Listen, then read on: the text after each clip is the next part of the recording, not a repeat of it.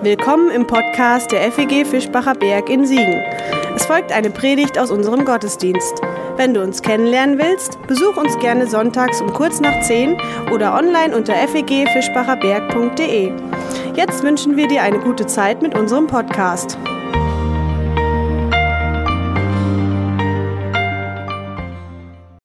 Maria hoch verehrt geht es in den Predigten an den vier Adventssonntagen. Und am vergangenen Sonntag hat sie gepredigt ja über die heilige Mutter Gottes. Und er hat den biblischen Befund dargestellt und kam dann auf die vier Dogmen der Kirchengeschichte über Maria zu sprechen. Maria, die Gottesgebärerin. Das zweite Dogma, Maria, die ewige Jungfrau. Das dritte, Marias unbefleckte Empfängnis, das heißt, sie ist nie mit der Erbsünde infiziert gewesen und viertens die erhöhte Maria, die also weder gestorben ist noch ein Grab gesehen hat, sondern aus dem Leben direkt in den Himmel geholt wurde. Damit ist Maria ja zum absoluten Superstar in der Riege der Heiligen aufgestiegen.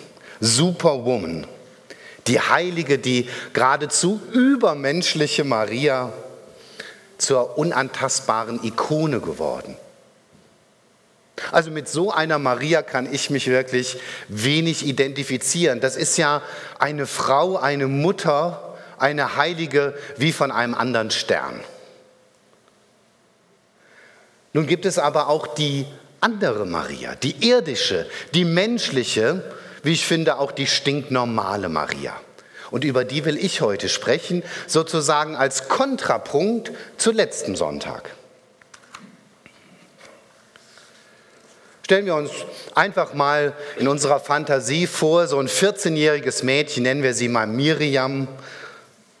Sie hat einen festen Freund, sie hat Eltern, gehört zu einer Clique, geht in die Schule, neunte Klasse, Bald wird sie die Ausbildung beginnen als Steuerfachangestellte, vielleicht danach noch Betriebswirtschaft studieren, so ihre Überlegungen. Eine ziemlich normale Teenagerin, lebt in einem kleinen Kaff. Die Bushaltestelle ist so das einzig Besondere. Und Miriam, ihr Name also so heißt wirklich jede Dritte in ihrer Klasse. Und gerade hat sie zu Hause bei Facebook ihre Nachrichten gecheckt da steht dieser Typ plötzlich vor ihr. Einer, der nicht von dieser Welt ist, denkt sie. Der hat zwar keine Flügel und keinen Heiligenschein, aber sie merkt sofort, der ist anders. Vielleicht ein Engel? Ihre Eltern haben immer wieder mal diese Geschichte ihres Volkes erzählt, wo auch Engel vorkamen und Miriam fällt verschreckt das Handy aus der Hand und da hört sie diese freundliche Bassstimme, sei gegrüßt, du Begnadete, der Herr sei mit dir. Sie denkt verwirrt, na, was, was? Ich? Begnadet? Ich glaub's ja nicht. Der hat sich in der Adresse geirrt. Ich bin sowas von stinknormal. Was sagst du? Ich habe keine Ahnung, wovon du da redest. Schwanger werden vom Heiligen Geist? Maria schluckt, verdreht die Augen, der Mund bleibt offen stehen. Schwanger mit 14. Ich habe einen Freund. Ja, das ist schon meine große Liebe. Da könnte was draus werden. Vielleicht werden wir auch mal Kinder haben. Vielleicht mal irgendwann. Ich schon schwanger, das wüsste ich aber. Und dann vom Heiligen Geist? Nee, nee, das, das geht gar nicht. Und an den Klapperstorch glaube ich ganz bestimmt nicht.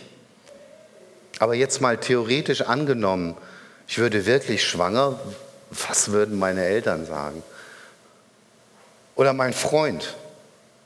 Die würden mich alle ganz schön doof angucken, den Kopf schütteln, also so habe ich mir mein Leben nicht vorgestellt.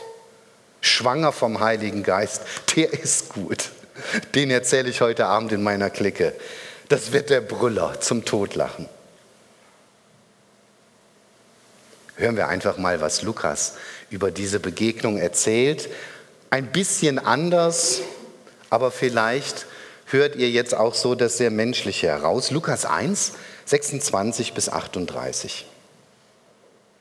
Und im sechsten Monat wurde der Engel Gabriel von Gott gesandt in eine Stadt in Galiläa, die heißt Nazareth, zu einer Jungfrau, die vertraut war einem Mann mit Namen Josef vom Hause David. Und die Jungfrau hieß Maria. Und der Engel kam zu ihr hinein und sprach, sei gegrüßt, du Begnadete, der Herr ist mit dir. Sie aber erschrak über die Rede und dachte, welch ein Gruß ist das? Und der Engel sprach zu ihr, Fürchte dich nicht, Maria, du hast Gnade bei Gott gefunden. Siehe, du wirst schwanger werden und einen Sohn gebären und du sollst ihm den Namen Jesus geben. Der wird groß sein und Sohn des Höchsten genannt werden. Und Gott der Herr wird ihm den Thron seines Vaters David geben. Und er wird König sein über das Haus Jakob in Ewigkeit. Und sein Reich wird kein Ende haben. Da sprach Maria zu dem Engel, wie soll das zugehen, da ich doch von keinem Mann weiß? Der Engel antwortete und sprach zu ihr, der Heilige Geist wird über dich kommen und die Kraft des Höchsten wird dich überschatten. Darum wird auch das Heilige, das geboren wird, Gottes Sohn genannt werden.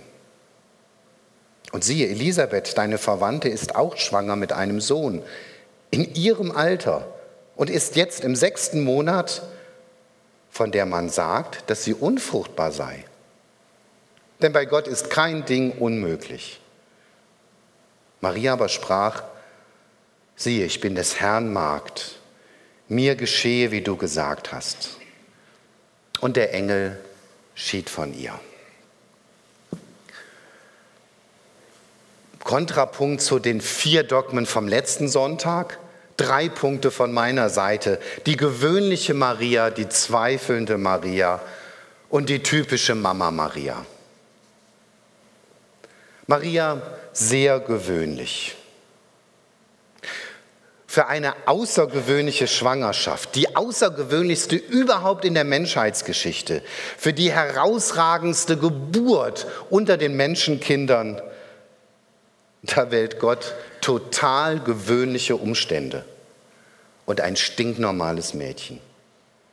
Gabriel kommt eben nicht in einen königlichen Palast oder zu einer blaublütigen Prinzessin und kündigt ihr an, dass sie das Privileg hat, den Sohn Gottes zur Welt zu bringen.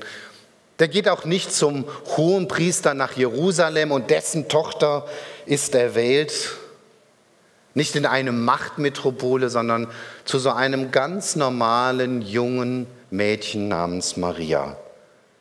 In ein echtes Kaff. Nazareth, so 300, 400 Einwohner. Zur Tochter einer armen Familie. Später, als Jesus im Tempel dargebracht wird, da können Josef und Maria nur zwei Tauben opfern. Eigentlich wäre ein Lamm angemessen gewesen, aber so viel Geld hatten sie nicht. Sie waren arme Kirchenmäuse. Zu einem Mädchen namens Maria. Hebräisch Miriam. Maria ist die lateinische oder griechische Form von Miriam. Und das war wirklich ein Allerweltsnamen damals. Und spiegelt das auch wieder, so eine, so eine ganz normale, überhaupt nicht auffällige. Maria ein unscheinbares Mädchen, vor der eigentlich ein beschauliches Leben liegt. Sie ist verlobt mit Josef. Sie wird heiraten, Kinder kriegen. Ihre Kinder werden wieder Kinder kriegen. Alles irgendwie vorgezeichnet. Ein ganz normales Leben eben. Aber dann auch so sehr menschlich als Hochschwangere soll sie dann ja von Nazareth nach Bethlehem reisen wegen der Volkszählung. Die Entbindung wird unter ärmlichsten Verhältnissen passieren, hygienisch bedenklich. Also so hätte ich nicht die Ankunft eines ewigen Königs geplant. Bei der Geburt, da werden auch keine Zaungäste dabei sein, vielleicht so ein paar Tiere im Stall, Übrigens, wenn blaublütige Königskinder geboren wurden, dann waren oft viele bei der Entbindung dabei. In England gab es Zeiten, da waren so 50 bis 70 Personen anwesend, wenn die Mutter gebar. Der Klerus war anwesend, die ganze Familie, Eltern, Schwiegereltern. Und die sollten alle aufpassen, dass ja nicht das Neugeborene irgendwie vertauscht wird. Also ich hätte da kein Kind kriegen wollen mit so viel Zuschauern. Ähm, allerdings die Väter waren in den seltensten Fällen dann mit dabei. Also keine Zeugen bei der Geburt, die das hätten amtlich beglaubigen können. So gewöhnlich, so normal. Und ich glaube, dass Gott ein Gott ist, der das liebt, das ganz Gewöhnliche, das Unscheinbare zu gebrauchen, um daraus etwas Besonderes zu machen. Dass er kleine Leute wählt, so wie wir, und sie trotzdem mit reinnimmt in seine ganz große Geschichte. Und dafür ist Maria ein Beispiel. Dieses stinknormale Mädchen bekommt eine Hauptrolle in seiner Geschichte mit den Menschen. Gewöhnlich ist auch das Familienleben von Maria. Also wenn man sich das mal so klar macht, als Josef davon erfährt, will er sie ja verlassen, um sie auch irgendwie zu schützen.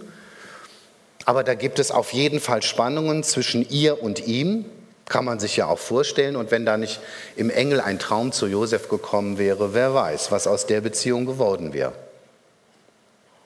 Übrigens ist Jesus ja nicht der einzige Sohn geblieben von Maria. Sie hat noch eine Reihe weiterer Kinder gekriegt im Lauf der Jahre. Von wegen ewige Jungfrau, also die hatten schon ein reges Sexleben. Und es gab Spannungen unter den Geschwistern. Davon wird auch im Evangelium erzählt, dass die Brüder von Jesus, die Jüngeren, als er seine Wirksamkeit beginnt, die schütteln nur verständnislos den Kopf. Ey, pff, spinnt er jetzt völlig? Drücken die damit aus. Und man kann auch ahnen, wenn man sich so ein bisschen in Maria hineinversetzt, die hatte, glaube ich, andere Pläne für ihren Sohn. Vermutlich ist Josef relativ früh verstorben, sie war verwitwet. Sie hätte sich wahrscheinlich gewünscht, dass er mit 30 doch jetzt das Familienunternehmen weiterführt, dass er da bleibt als die Säule der Familie und stattdessen zieht er auf einmal mit seinen Jüngern durchs Land. Ich glaube, sie hat ganz schöne Enttäuschung erlebt. Kennen wir ja auch als Mütter und Väter. Man hat so seine Pläne. Und wenn man dann merkt, das wird nichts mit dem Nobelpreis von Junior, ist man natürlich irgendwie enttäuscht. Wenn auf einmal Erwartungen nicht erfüllt werden. Und das finde ich auch sehr tröstlich. Auch die Familie von Maria und Josef ist keine heile, heilige Familie. Und ich habe bis heute keine einzige heile Familie in der Bibel gefunden. Und im wahren Leben gibt es die auch nicht. In jeder Familie gibt es Brüche, Familiengeheimnisse, ein schwarzes Schaf, unter Geschwistern Spannungen. Das gehört ganz normal dazu. Und wie schön, dass Marias Familie sich davon auch nicht unterscheidet. Willkommen im Club die ganz normale Maria. Ganz normal und menschlich, und das ist der zweite Punkt, auch in ihren Zweifeln. Sie ergibt sich ja nicht einfach widerstandslos in diese Ankündigung Gabriels, dass sie einem besonderen Sohn das Leben schenken soll, sondern Marias Zweifel sind ja ganz realistisch. Gabriel, ich weiß von keinem Mann, ich hatte keinen Sex. Wie soll ich schwanger werden? Ohne Zeugung durch einen Mann ist doch für sie klar, kriegt keine Frau ein Kind. Zweifel berechtigt. Und ich finde das herrlich, dass hier im Lukas-Evangelium Marias Zweifel festgehalten wurden. Dass das da drin steht. Die hat genau die richtige Frage gestellt. Wie soll das gehen? Damit bricht Maria ja eine Lanze für alle Zweifler, letztlich für uns alle. Das heißt, wenn ich Zweifel an, an Glaubenssätzen spüre, bin ich bei Maria in guter Gesellschaft. Zweifel lehrt die ganz normale Maria, die dürfen ausgesprochen werden. Zweifel sind erlaubt. Glaube nimmt den Zweifel ernst. Und Marias Zweifel war mehr als berechtigt. Und dann erfahren wir, dass aber Marias Zweifel nicht das letzte Wort behalten. Die Begegnung mit Gabriel und seinen göttlichen Worten rührt irgendwie tiefere Schichten in ihr an. Da passiert in dieser Begegnung was. Maria überwindet ihre Zweifel, indem sie trotz aller Zweifel sich einlässt auf das, was sie hört, was ihr Herz berührt, auf das Reden des Himmels. Maria lässt es zu, dass alle vernünftigen Denkmuster durchbrochen werden, ihre menschlichen Erfahrungen auf den Kopf gestellt werden. Und genau das ist ja manchmal nötig, dass wir eine neue Wirklichkeit in unserem Leben zulassen, die von Gott zugesagt wird. Also etwas, was uns entgegenkommt und auf einmal alles sprengt, was wir bisher gedacht oder geglaubt haben.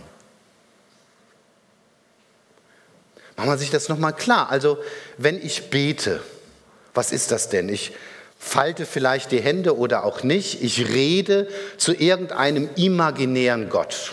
Aber in Wirklichkeit ist doch eigentlich nur ein Selbstgespräch. Oder tut auch mal gut, irgendwas auszusprechen, zu formulieren. Aber dass mich da wirklich ein Gott hört und auch noch antwortet, so wie ein liebender Vater, also da sind doch Zweifel angebracht. Und trotzdem tun wir das, was eigentlich bescheuert ist. Und wir tun das, weil wir etwas davon spüren, dass dieses, dieses einladende, rede mit mir, sprich mit mir, bete und ich antworte, dass, dass das etwas mit uns macht und wir vertrauend auf einmal etwas tun, was eigentlich doch so völlig schräg ist. Wir beten. Und so überwindet dieses sich einlassen unseren Zweifel. Oder vielleicht noch ein bisschen krasser. Ich mache immer wieder Beerdigungen und da gibt es eine Urne, da ist ein bisschen Asche drin. Das ist alles, was übrig geblieben ist. Und wir sprechen dann vom Himmel, vom ewigen Leben. Der ist jetzt bei Jesus. Die Asche? Tod ist tot. Erstmal genau wie damals bei Maria, wie kann das zugehen? Zweifel berechtigt. Und dann aber doch auf einmal diesen Worten zu vertrauen beginnen. Wie Jesus sagt, ich lebe und ihr sollt auch leben. Ich bin die Auferstehung und das Leben. Und wer an mich glaubt, der wird leben, selbst wenn er stirbt. Und auf einmal merken, dass dieses sich einlassen auf das, was so verrückt ist von Gott her, dass das unsere Zweifel überwindet und wir uns einlassen und fallen lassen und glauben und vertrauen, dass unser Gebet gehört wird und dass der, von dem wir uns verabschieden, längst schon in der Wirklichkeit Gottes zu Hause ist. Gabriel argumentiert übrigens auch gegenüber Maria. Er sagt, Maria, denk mal an deine alte Tante Elisabeth in Jerusalem. Du hast ja erfahren, die ist schwanger geworden, obwohl die wirklich, ja, also äußerst alt ist. Und die kriegt jetzt ein Kind im sechsten Monat. Und dann sagt Gabriel, hey, die ist ein Beispiel dafür, bei Gott ist kein Ding unmöglich. Und das ist manchmal auch eine Art, so mit unseren Zweifeln umzugehen, dass wir gucken, Mensch, jetzt, wo geschehen Wunder oder wo passiert etwas, was von Gott her unsere Denkmuster, die gewohnten Bahnen durchbricht. Und das kann manchmal uns auch sehr ermutigen. Mensch, vertrau, ja, bei Gott ist kein Ding unmöglich. Und dann verspricht Maria durch ihre Zweifel hindurch, trotz ihrer Zweifel, ich bin des Herrn Magd, mir geschehe, wie du gesagt hast. Ich lasse mich ein. Ich gebe mich hin. Ich lass los. Ich gebe die Kontrolle auf. Die zweifelnde Maria.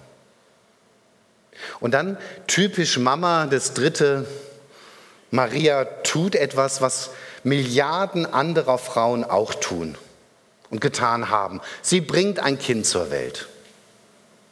Also erstmal nicht besonders spektakulär.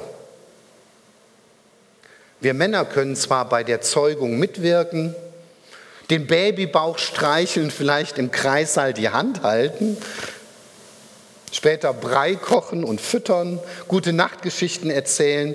Das können wir Männer auch, aber wir können niemals ein Kind gebären. Ich kann nicht mal erahnen, wie das ist. Nur eine Frau kann Mutter werden. Sich als freien Stücken darauf einlassen, etwas oder ein Kind zur Welt zu bringen, ein Kind zu gebären. Schwangerschaft und Geburt sind dabei ja immer ein echtes Wagnis. Über die Befruchtung können wir vielleicht noch mitbestimmen, aber nicht über das, was dann passiert. Keine Mama dieser Welt hat ja die Kontrolle über das, was in ihrem Bauch heranwächst, das Kind. Wird es ein Junge oder ein Mädchen? Ist es gesund oder krank? Wird es mal sehr nach außen gerichtet als Persönlichkeit sein oder eher still und zurückgezogen. Das hat keine Mama dieser Welt unter Kontrolle und wir Papas erst recht nicht. Ein echtes Wagnis. Immer ein Risiko. Steht nicht in unserer Macht. Und jetzt muss man sich das mal überlegen. Gott geht dieses Risiko ein in dem Maria schwanger wird. Und Maria geht dieses Risiko ein, wie jede andere Mutter auch auf unserem Planeten, ohne zu wissen, was genau passieren wird, wie dieses Kind sein wird. Und Maria geht ja auch ein Risiko ein, die, kind, die äh, Müttersterblichkeit unter der Entbindung war relativ hoch bis heute auch in manchen Teilen unserer Welt ein großes Risiko. Es gibt Länder, drei von 100 Müttern sterben bei der Geburt. Und Gott geht dieses Risiko ein, um zu uns zu kommen. Auf diesem Weg, auf dem wir alle in diese Welt gekommen sind. Jeder von uns, indem er in Mama herangewachsen ist und Mama ihn oder sie zur Welt gebracht hat. Und Gott wählt genau diesen gleichen, diesen menschlichen, diesen gewöhnlichen Weg, um auch zur Welt zu kommen, um einer von uns zu werden. Diesen risikoreichen Weg.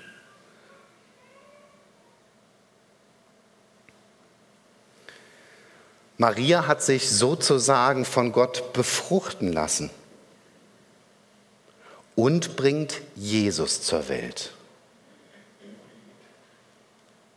Die Marienverehrer sagen, das ist einzigartig. Sie ist die Mutter Gottes.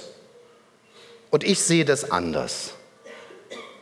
Jede Frau, die sich von Gottes Geist inspirieren, befruchten lässt, jeder Mann, der sich von Gottes Geist inspirieren lässt, bringt auch Jesus in diese Welt im übertragenen Sinne.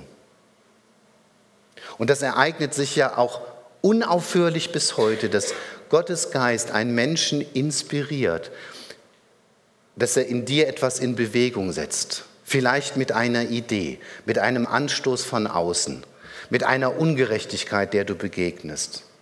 Oder einfach mit der Frage, warum tut das keiner?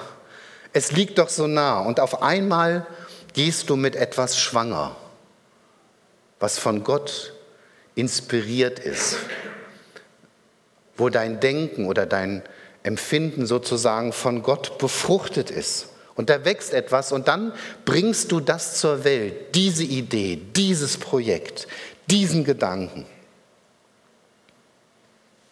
Du kannst bildlich gesprochen mit einem Impuls, mit einem Bibelvers, mit einem Gefühl, mit einem Eindruck schwanger werden, schwanger gehen. Und dann kommt auf einmal durch dich etwas ganz Neues in diese Welt. Maria trägt Jesus in sich. Paulus hat das anders formuliert und doch ist es die gleiche Wahrheit, indem er sagt, nun lebe nicht mehr ich, sondern Christus lebt in mir. Und das bedeutet ja Christsein auch. Christus lebt in mir, in dir. Und etwas von Christus, was in deinem Leben inspiriert ist, was dich durchdringt, was dich umtreibt, kannst du auch zur Welt bringen. Und damit Christus zur Welt bringen, zu Menschen bringen, in Verhältnisse bringen, in deine Welt Jesus bringen. Und dann ist Maria auf einmal nicht die eine Mutter Gottes, sondern dann tragen alle Kinder Gottes etwas von Jesus in sich und bringen Jesus auch zur Welt. Und ich habe so überlegt, was würde passieren, wenn wir uns von Gottes Plänen, von Gottes Gedanken, von Gottes Sehnsüchten, von seinen Vorhaben noch mehr inspirieren, befruchten lassen würden. Wenn wir mutig genug wären, wie Maria, auch mal die Kontrolle aufzugeben und mal was zu wagen und einzulassen. Vielleicht im ganz persönlichen Leben mal eine Sicherheit aufzugeben, weil der Eindruck da ist und jetzt fordert Gott mich auf, mal über eine Mauer zu springen. Oder dieses Vorprogrammierte mal beiseite zu legen und zu sagen, Gott, und jetzt bin ich ganz offen für deine Überraschungen und Wendungen. Ich stehe dir zur Verfügung. Wie Maria, ich bin des Herrn Magd, mir geschehe, wie du gesagt hast. Boah, ich glaube, da kommt wirklich Spannung ins Leben rein. Ich habe es an einem kleinen Beispiel jetzt neulich gemerkt. Ich habe schon mal kurz etwas erzählt. Ich habe seit längerem so diese Vision oder den Gedanken gehabt, Gottesdienst mal ganz anders zu machen. Und zwar einfach, indem Menschen ihre Geschichte erzählen. Und wir hatten schon mal immer wieder einen Termin in meiner Gemeinde, wo das sein sollte, wurde dann wieder verschoben aus unterschiedlichen Gründen. Und jetzt, Ende November, war es soweit. Und ich habe einen Gottesdienst gemacht, in dem einfach zwei Menschen, mit denen ich mich unterhalten habe, ihre Geschichte erzählt haben. Keine gemeinsamen Lieder, kein Gebet, keine Kollekte, ganz andere Sitzgruppe. Und der Saal war rappelvoll und alle haben nichts anderes gemacht als zugehört. Und einige haben hinterher gesagt, Mensch, überall hätten Taschentücher liegen müssen, weil das war so bewegend. Eine Frau hat von ihrer Krebserkrankung erzählt und was alles so passiert ist in diesem Zusammenhang, wie Gott ihr ganzes Leben auf den Kopf gestellt hat.